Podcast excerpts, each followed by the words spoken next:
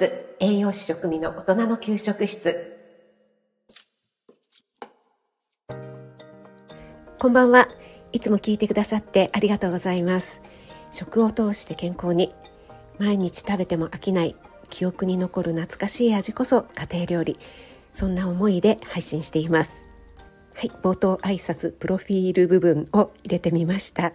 本当に食事は大事ですよ。ということで今日は10月のメンバーシップのご案内をさせていただきます。早いもので私のチャンネルでメンバーシップを開設したのが昨年の10月末ですのでもうすぐね1年になるんですよね。そしてちょうど10月の第1回目のメンバーシップ配信が100配信目になる予定になっています。この100配信を単純に12ヶ月12で割ると8回以上1ヶ月に8回以上配信してきたなということになるので感慨深いと言いますか我ながらよく頑張ってきたなと今思っています。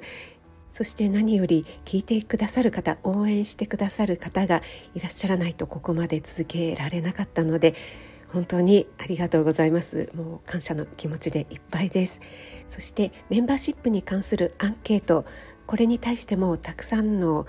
回答をねいただきまして本当にありがとうございます。これはあの集計しましてそしてもうね結果の方は収録してありますので明日アップしたいと思います。ちょっと遅くなってしまって申し訳ありません。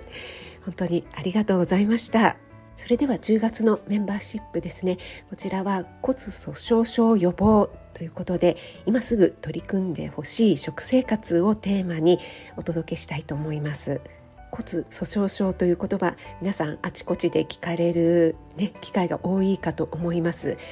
やはり平均寿命が伸びたせいもあってこの骨粗鬆症になる人がとても増えています。女性の場合は骨量ですね骨の量のピークになるのがだいたい20代と言われていますのでそこから閉経を迎えると女性ホルモンの関係で骨粗鬆症になりやすくなるんですねどうしても。そして40代以降で骨粗鬆症になり始めると、まあ、最初はね全然自覚症状とかはないんですけどもこれが進んでいくとですね加齢とともにどんどんねこの割合というのは増えていくんですよね。65歳以上になると約半数そして80歳以上になると約3分の2の高齢者が骨粗しょう症になるというような統計が出ています。ということは女性の平均寿命が85歳として約半数の方が65歳から85歳までの20年間にわたってこの骨粗鬆症を患ったまま生活を送らなければならないということになってしまうんです。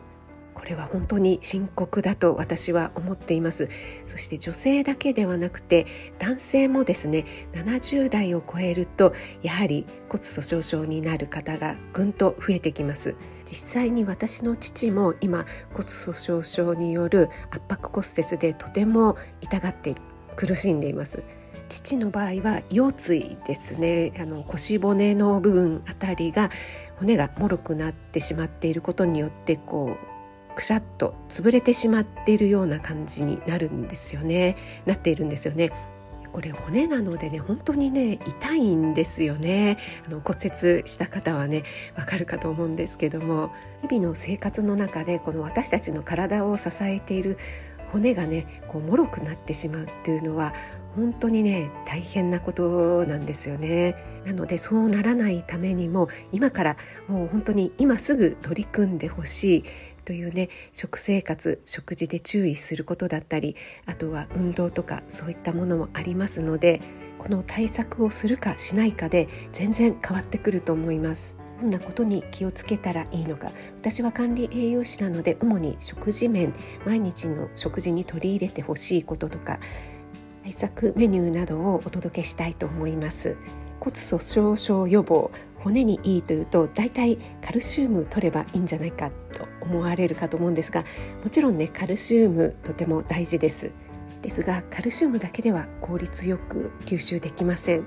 少しでも長く健康な骨を保つための工夫